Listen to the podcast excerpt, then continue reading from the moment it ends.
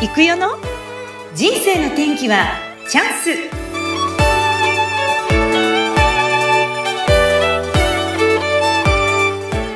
人生の天気はチャンス。この番組はゲストさんの人生を自らの口で語っていただきご自身の人生の振り返り人生観などを探っていく番組です。本日のゲストは美味しいお肉。欅フードシステム株式会社代表取締役こだわりとんかつ活平の豊忠さんです。豊さん、こんにちは。こんにちは。よろしくお願いいたします。はい、よろしくお願いします。では、はじめに豊さんから自己紹介を簡単にお願いいたします。はい、えー、静岡県の袋井市で、えー、こだわりとんかつ活平というとんかつ屋を、えー、運営させていただいています。欅フードシステム株式会社代表の、えー、戸谷と申します。よろしくお願いします。はい、よろしくお願いします。こだわりとんかつ活平の社長さんですよね。はい、そうです。あの、この袋井市でお店をやられて、もう袋井でじゃあ、とんかつ食べようと思ったら、あ、じゃあ活平ね？みたいな、そのぐらい有名なお店ですか？だとありがたいんですけども、あの、一応、来年の3月で25年、うん、丸25年、えー、お店をやらせていただいてます。はい。あ、もう随分長いこと。じゃあもう絶対そうなってるはずです。なんかこう、例えば大きなこう、道路沿いとかにこう大きな看板とかあったりするんですか？そうですね。あの、道道路沿いにはあの背のたちょっと背の高いあのこだわりとんかつカツエと、えー、き書いてある黄色い看板がありまして、はい、で店舗のあの道路沿いの壁壁にですね、うん、えーと、大きく「美味しい記憶は思い出になる」と書いてある看板がありますのですぐにわかると思います。わかるんですか？美味しい美味しい記憶なもう一回お願いします。美味しい記憶は思い出になる。思い出になる。美味しい記憶は思い出になる。なんかそれすごくいいキャッチフレーズですね。はい、そうなんですね。これは、うんうんうん、あのまあ美味しい記憶って誰でも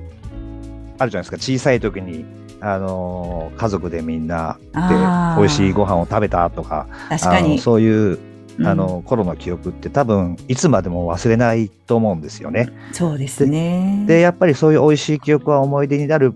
場所でそういう思い出を作れる場所でありたいという、まあ、そういうあの気持ちがありまして、えー、えー、この言葉を使っております。なるほどいいいい言葉です。あのこの勝平さんのうちはここが売りなんだよみたいなぜひあの PR をお願いします。そうですね。まああのまあ、とんかつ屋なのでお肉にこだわるのは当然なんですけども、はい、あのうちは、えーまあ、柱に2本銘柄の豚を使っておりまして、えー、と一つはですね地元のあの袋井で養豚されている、えー、生き生き金貨というあの豚を使っております。もう一つはあのまあ、三河さんあの愛知の三河ですね、静岡と隣接している愛知の三河産のもち豚という豚のこの2本の柱を主にして、えー、お勧めしております。はい。ど、どんな味というか、美味しさなんでしょうか、そのお肉は。豚、豚えっ、と、袋井さんの生き生き金貨はですね、まあ、お名前聞いたことあると思います。金華豚という中国のあの有名な豚と、あと静岡県にフジロックというあの豚がいるんですけども、はい、その金華豚とフジロックの掛け合わせでして、まあ、お互いのいいとこ取りをしたような形でですね、金華豚の、まあ、柔らかい肉質とか甘みとか、あと風味の良い脂肪とか、うん、あとフジロックの霜降りが強いそのフジロックの特徴を、えー、両方掛け合わせたような、あの両方味わえるような、うん、まあ、そういった豚で、はい、なかなかこの豚は、ね、手に入らないというふうに聞きましたけど。うん。そうですね、生産トン数がそもそもまだ少ないもんですから、あの流通量が、えー、少なくてですね、うん、なかなかあの幻の豚肉と呼ばれたりもしてる、えー、あの豚で。はい、ですね、これは。はい。えー、あと何？そのもち豚はどんな感じなんですか、はい、三さんのもち豚。もともとあの、これ、遠州産のもち豚を使ったんですけども、遠州のそのもち豚の養豚場の方々が皆さんやめてし養豚するのをやめてしまいまして、それで探した結果、まあ、特徴が非常に似てる三河産もち豚というもので、こちらは、あの、まあ、もち豚っていうのは古くから上質の豚肉のことをもち豚というんですけども、あの、赤身の状態が、あのちょっとおもちみのようにねっとりしたような感じですね。えー、それで、あの、豚特有の臭みがすごく少なくて、はい。はい。それで、あの、ビタミン B1 が普通の豚肉より、あの、多く含まれている豚でして、ええーこちらも非常に美味しいお肉で、あの、お客様に好評です。はいやっぱ。りね、とんかつお肉がやっぱベースっていうか、それが一番大事だと思うんですけど、あはい。となんかそのお店の中で、ここはこだわってるよ、うちのお店は他の店と違うよっていうことありますか？そうですね。あの、先ほど、あの、言いました、美味しい記憶は思い出になるというところで、まあ、あの、うちは、まあ、その家族団らんというか、ファミリーとんかつレストランというのを一つの、あの、コンセプトとして、えー掲げてますので、ええ。あの、小さい、本当に赤ちゃんから、あの、おじいちゃん、おばあちゃんまでだ、あの、どの世代で、えーいらっしゃっても楽しんで帰れるようなお店にしようということでですね、あの、お店の中でも、あの、まあ、お母さんが、こう、おっぱいをあげれる授乳室、ええお珍しい。あの、完備して、まあ、赤ちゃんもおお腹空いたら、ね、あの、ご飯が欲しいでしょうから、あの、はい。そういう授授乳室と、あと、まあ、もう少し大きくなって、少しこう食べれるよっていうような、あの、お子様には、あの、離乳食もお店の方で用意してますので、うん。はい。あと、あれですね、あの、お箸も、まあ、えー通常の大人用のお箸だと長いお箸になってしまいますので、お子様からしてみると。なので、ええあの、お子様用に少し短めのお箸も、あの、用意して、はいなるほ、ど。おります。なんかそのお肉だけじゃなくて、そのお店の中の仕組みというか、施設的なところもちゃんとこだわりを持っていらっしゃるということなんですが、もうこのお店25年やってらっしゃるっていうことですが、もともとこのとんかつ屋さんをやりたくて、スタートしたお仕事だったんですか？いや、そうではなくてですね、うん。あのーもともと、要は、ご飯を食べれればいいというか、あの別に夢とか希望があって、あの、こういう飲食の仕事に入ったわけではなく、はい。あの、飲食の仕事に入ればうん、食べることにこだわらない、こあの困らないだろううん。と、あの、いう、本当に簡単な気持ちで入ったところから、はあの、この飲食業をずっと続けてるんですけども。なるほどは。もともと実は、あの、戸谷さん、本当は子供の頃から、実はすごく大変な思いをされているんですよね。そうですね。うん。まあ、あの、高校1年生の時にですね、うんあの、まあ、それまで母子家庭で僕は、あの、暮らしていたんですけども、はい。あの、父親が、えー突然帰ってきまして、で、あ、母子家庭でいたところにお父さんが家を出てってたんですね。そうです、そそうです。家を出てって、うん。あの、会社を倒産させて、あの、それから、ちょっと、あの、まあ、なんていうんですか、愛人というんですかね、どこか別のところに行っちゃったお父さんがいた。なるほど。ええ。それで、あの、僕は母子家庭だったんですけども、あのまあ、そこへひょっこりとまた父親が帰ってきまして、ええ、ええそれで、まあ、母親もずっと僕の面倒を見ながら、あの、暮らしていて、まあ、相当疲れてたみたいなもんですから、うん。あの、まあ、父親と母親で話し合った結果、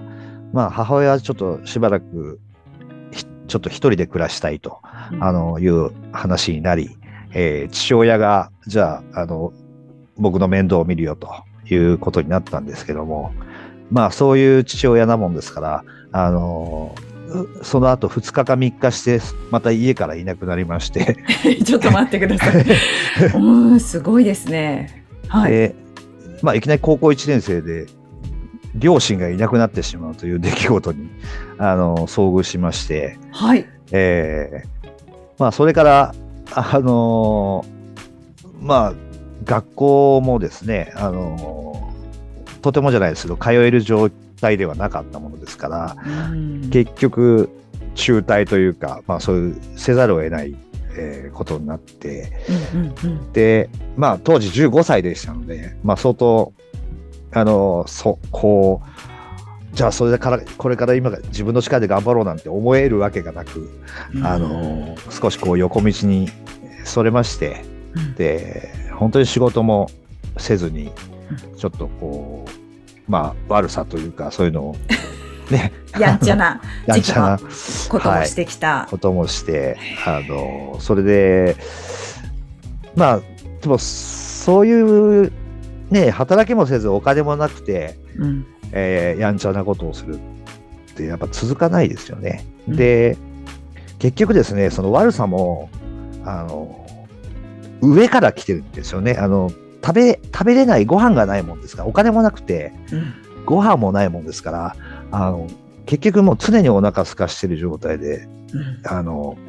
まあ、飢えてくるわけですよね。そうすると、人間っていうのは、あの、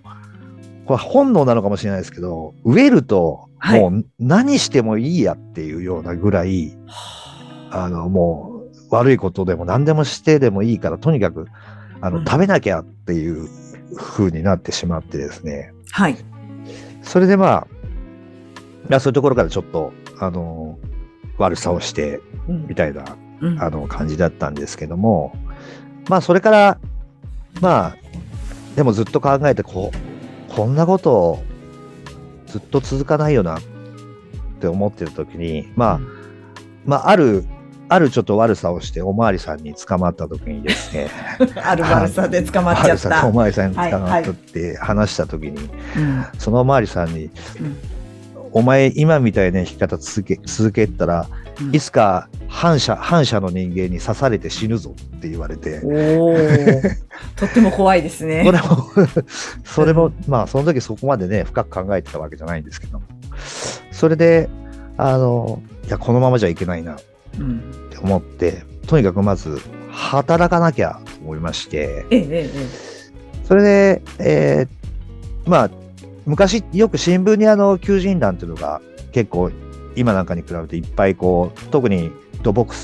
系の仕事のあの求人欄が出たもんですから、あのそその古新聞落ちてる新聞見てえで、まあ、土木作業員のお仕事だったら雇ってもらえないことはないだろうと思ってですね。それであの友達にあお金を借りてそれが掛川当時僕藤枝に住んでいまして静岡県の藤枝市に住んでまして、で掛川市というところに、えーその募集してた会社があったものですから少し離れてましてで友人に電車賃借りてうん。あの掛川まで行ってでそこ住み込みで働ける場所だったので、まあ、そこで半年ぐらいですかね。あの住み込みで働いてたんですけども、はい、土木作業員で住み込みで、それが十何歳ですか？15歳です。?15 歳。中3、高1か、高1の時がそうなって。はい、はい、はあすごいですね。え、で、それで半半年、そこでめいっぱい働いて。はい。で、うんまあ、土木作業員というか、あの、か、型枠大工といって、あの、基礎のコンクリート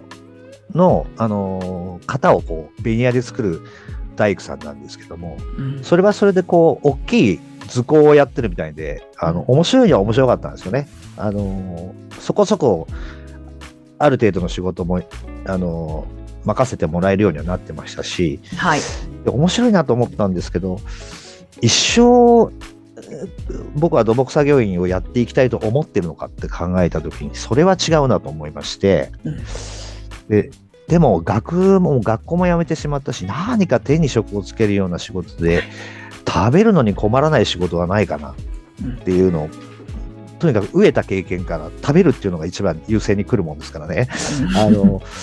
そういう仕事を考えたときに、ああ、食べ物屋、食べ物屋さんに行けば、うん。あの、まあ、お給料ももらえるしうん、多分、あの、まかないで美味しいご飯も食べれるんじゃあ、でもそういうふうに気づいたんですね。15歳ですごいですね。うん食べ物屋行けば食べ物はあるぞと。そうです、そうです。上はないだろうと。上はないと。それでお給料ももらえるし、あの、これでいいいいなと思って、手に職もつけれるしとうん。それが飲食業に入ったきっかけだったので、15歳でですか？15。歳です、ね。うわーすごい。飲食業に入ったのはもう16になってましたね。16歳で入って、最初からそのまだ16っていうと高校1年2年ぐらいの年齢で、はい。まあ、子供ですよねちょうどこう成長期のその頃にポンってお店入ってうまくいくもんですか？やめたかったですよ、もう。え？やめたかったですよ、もう。やめたい。すぐにやめたかった、もう、やっぱり厳しくてですね、うんもう、まあ、飲食業とか、まあ、サービス業っていうのは大体こうどの時間帯に行ってもあ一番初め挨拶おはようございますってこう職場に入っていくんですけどもあの一番初めに出勤した時にあのおはようございますみたいな感じでこう小さい 小さい小さい声で言った。生き、生きがるぐらいの年齢ですが、おはよそうございます、みたいなね。おはようございます。そしたらお前やりそ直せ。もう一回そこから挨拶もう一回やり直せ。はい。ていう、もうそっからでしたし、毎日毎日玉ねぎの皮むいたり、芋の皮むいたり、あの、洗い物やったりとかで、で、当時、まあ時代的にもまだ多少手も出される時代ですからね、やっぱり 今より全然厳しいですよね。うん厳しく。はい。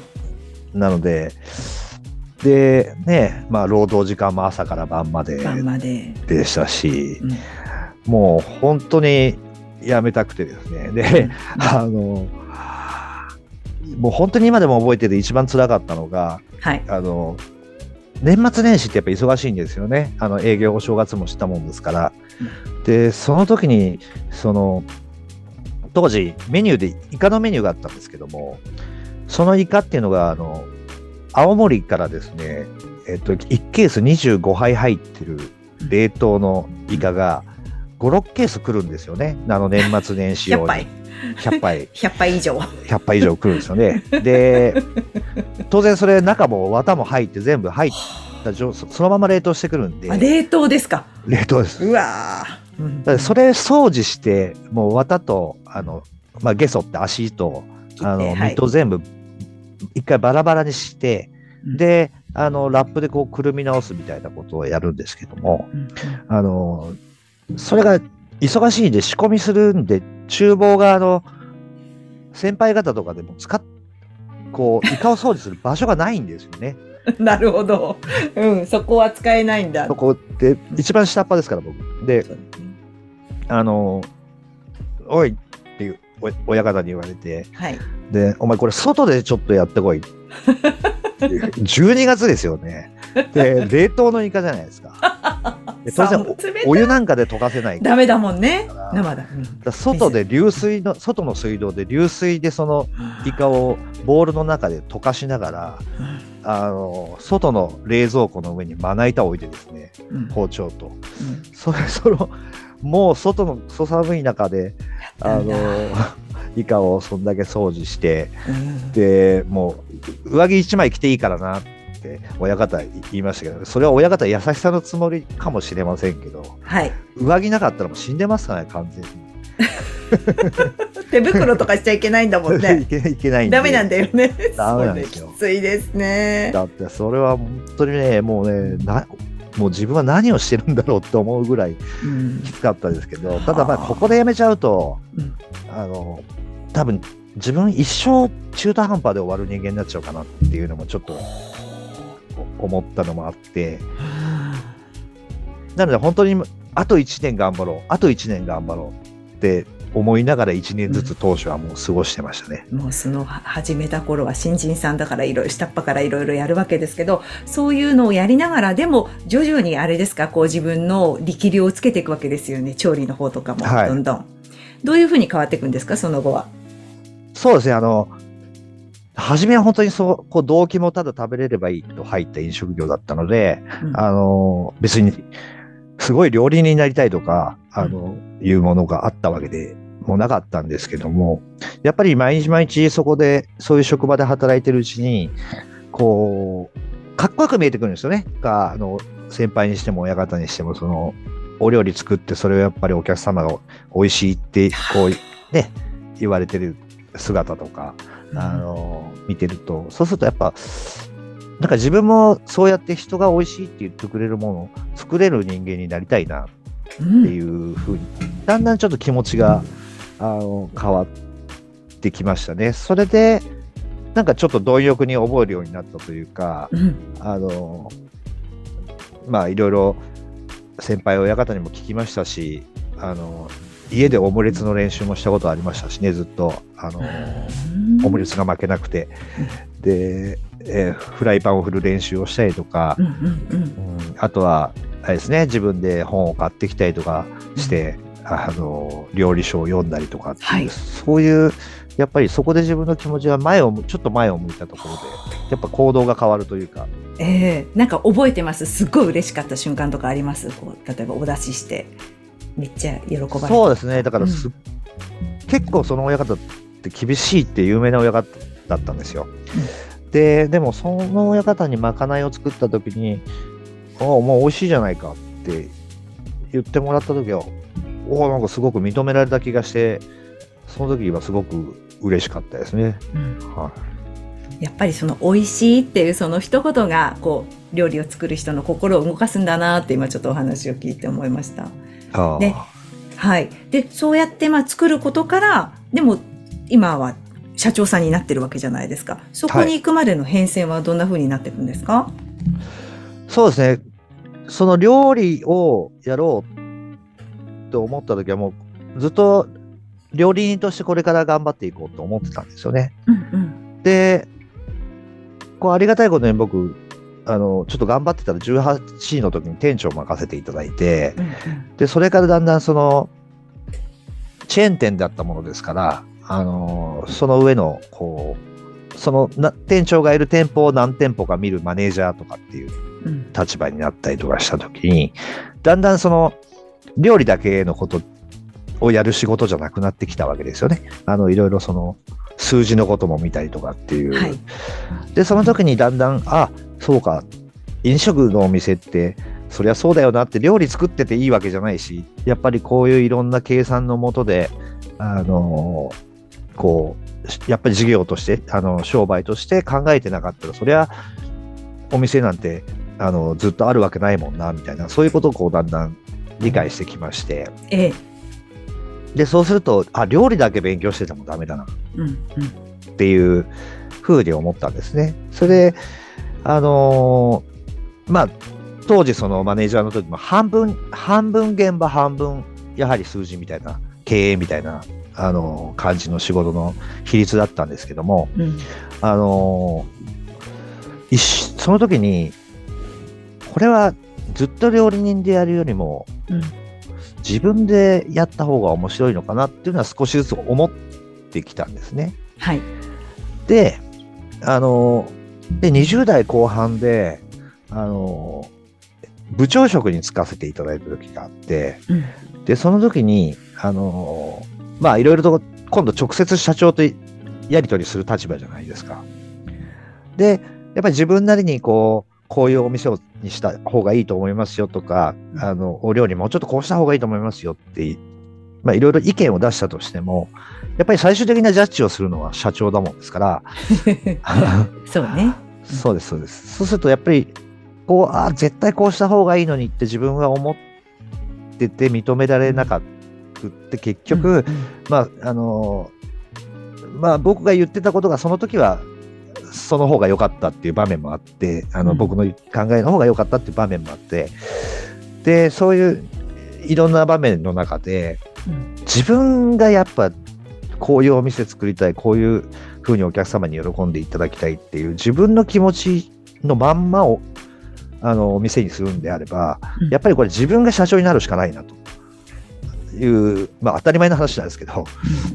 でそれが20代後半。うんの時にその部長職の時に思いましてええそれで周りのみんなに何の根拠もないんですけどもあの俺は絶対社長になる。うん。宣言して。宣言したんだ20はい代後半で、はい。それがちゃんと叶っちゃってるわけじゃないですそうです。ねだかか貯金ゼロ。うん。貯金ゼロで、ゼロだった、ねはい。で、全くその設計図もできてない。うん。ただ、その気持ちだけでなるって思ったからなるって宣言しちゃったんですよね。で、まあ、みんな、まあ、頑張ってくださいみたいな感じだったんですけど。そんな感じだったんですね、うん、でも自分の中では絶対社長になって自分が思うような形でやりたいって思いが強い思いが湧いたからそう言ってみたらそうですね。やっぱりそうやって宣言を思った時に宣言をすることでこれやっぱりなんかこう変わるんですか？思考とか行動が。そうですね。し僕が社長になるために必要なものは何なんだろうか。今持ってなくて、うんっていう考え方にはなりましたね。なってでそれをやっぱり身につけていかなければっていうのは、あの、すごくありました。うんだから、それから本もすごく読むようになりましたし、すごい。なんか、豊さんが好きな言葉とか聞くと、結構歴史の言葉が出てくるんですよね。モットーは。もっと、あの、まあ、ひ一つはこれ僕が作った言葉なんですけど、あの、まあ、努力努力は魅力っていうのは一つすごく僕意識してて、ええ。あの努力は報われるとかこうまあいろいろよく言われますけどでも努力って必ず結果につながるものじゃないじゃないですか。例えば一生懸命受験勉強したってやっぱり受からない時は受からないしそうそう。うん、やっぱりその努力が全て結果につながるわけではないんですけどもでも努力ししたら必ず努力する前の自分と努力した後の自分は変わってて、うんその努力した分だけそれは絶対魅力になってるなって思うんですね。これは誰でも当てはまると思うんですけど。うんなのでやはり努力っていうのはあの意味のないものではなくて結果につながらないとしても必ずその人の魅力にはあのこうプラスされてるうん。それ今まで以上に魅力的な人になってるはずだっていうのはもういろいろな僕自身も自分で体験しそういうふうにあのなったなって自分で実感した時もありましたし、はい。また他人を見ててもああ前よりすごいキラキラしてるなっていうふうに思える人もいたりとかありますんで、うん。それはもうあのずっと意識してる言葉ですね。ね、これはあの、はい。実は論語から来てるんですよね。努力は魅力ですか？うん。あ、じゃない、こその、ベベースにある考え方は。あ、これはですね、ういや、勝手に僕が作ったことです。あ、そうなんですか？そうなの？これそうなの？そっか。いやー、でも、ねえ、なんかその、やっぱり実際にこう、スーッと来たわけじゃない、こう生きてくるなんて、豊さんも今50代ですけれども、はい、いろいろこう、四苦八苦、こう、乗り越えてこられた方だなーって、強いなーっていうふうに思うんですよね。で、実際にこうやっていくよって言って、今までこう、ぶつかることもね、社長さんと掛け合ったこともあったよっていうお話も聞いてるんですが、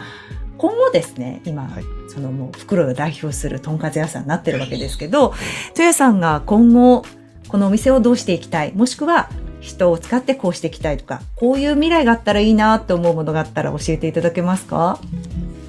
そうですね、あのーこう、まあ、自分のビジョンとしては、うん。あのーまあ、本当にちょっと前まではですね、あのーまあ、お店というものをこう事業展開していって、あのーまあ、事業規模を大きくして、で、事業規模を大きくすることによって、喜ぶお客様も増えて、まあ、あのー雇用も生まれて、えーで、あのー喜んでは働いていただける、ね、方々の数も増えてと思ってたんですけども、うん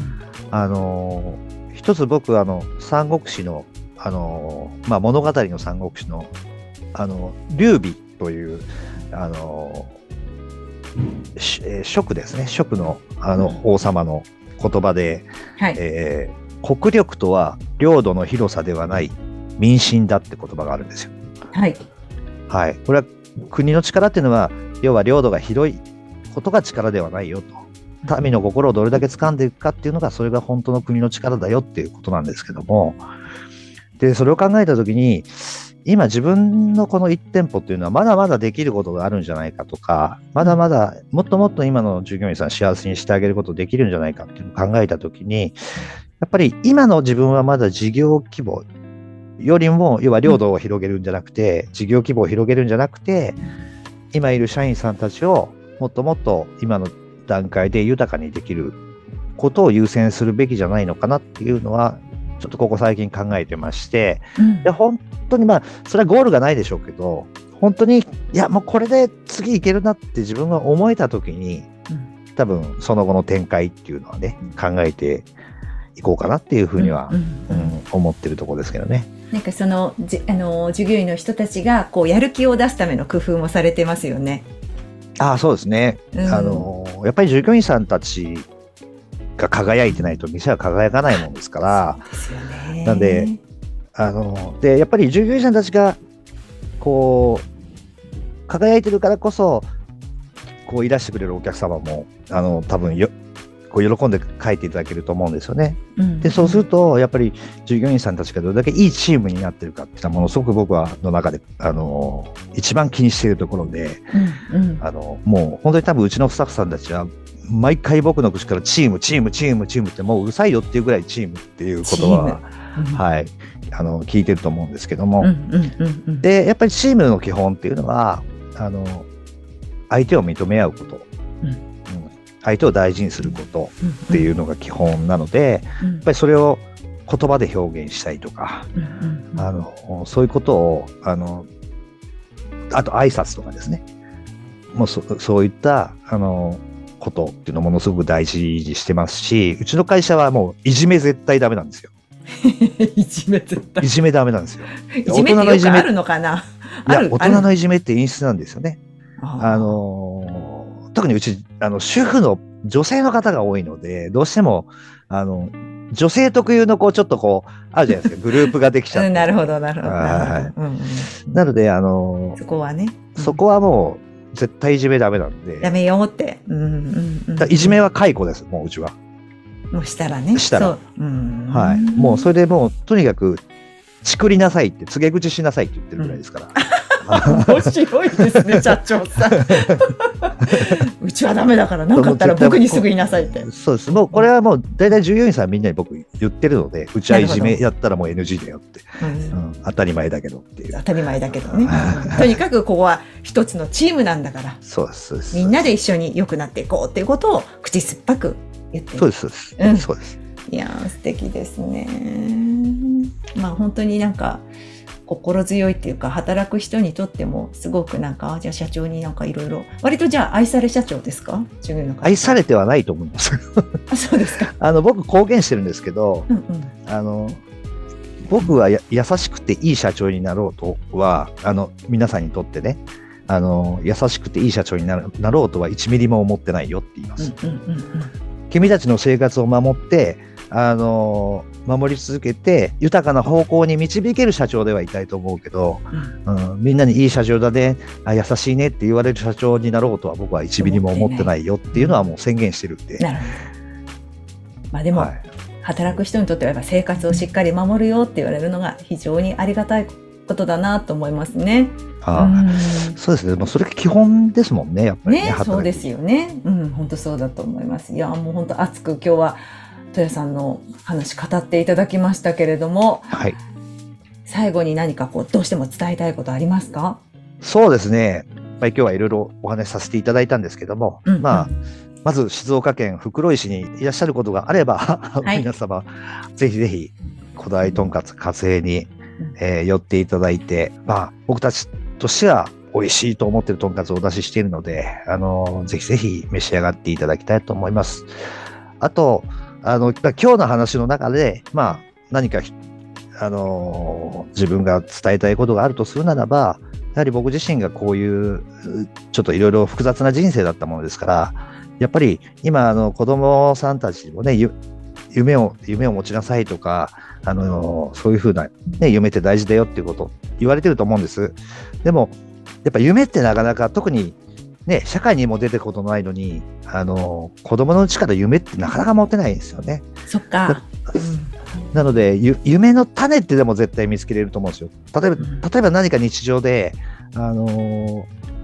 そうですね、トラックの運転手さん見見て、ああ、車の運転かっこいいな、なんか運転する仕事に就きたいなとかっていう、なんかちょっとしたその種っていうものは絶対に転がっていて、でやっぱそういう種っていうのを、あのーすごく子供さんたちが持てるような環境っていうのを、うんやっぱり見つけれる環境っていうのを、やっぱり大人たちがあの作ってあげることも必要で、うんでやっぱりその種を見つけた子供さんがいたら、あの、ね、花におお水あげるのと一緒で、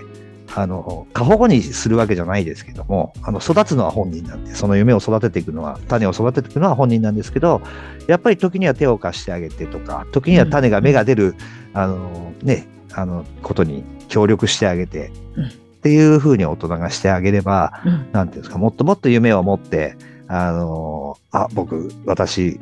こうなりたい、こういう大人になりたい、こういう職業に就きたいっていうような、うん。あの、子供たちがね、もっと増えるのではないかなというふうには、あの、感じているんで、うん。僕自身もそういうふうな、あの、大人になっていきたいと思いますんで、あの、ぜひぜひ、えー少しでもうん皆さんもね、そう思っていただけたらなあという。素敵です。まあ、ご自身のやっぱりその小さい頃の思いとかいろんなね経験があるのでなおさらそういうその子供たちの夢だとか思いっていうのを戸谷さんが大事にされてるんだなっていうのを今日はねお話を聞かせてもらって思いました。本当に、はいね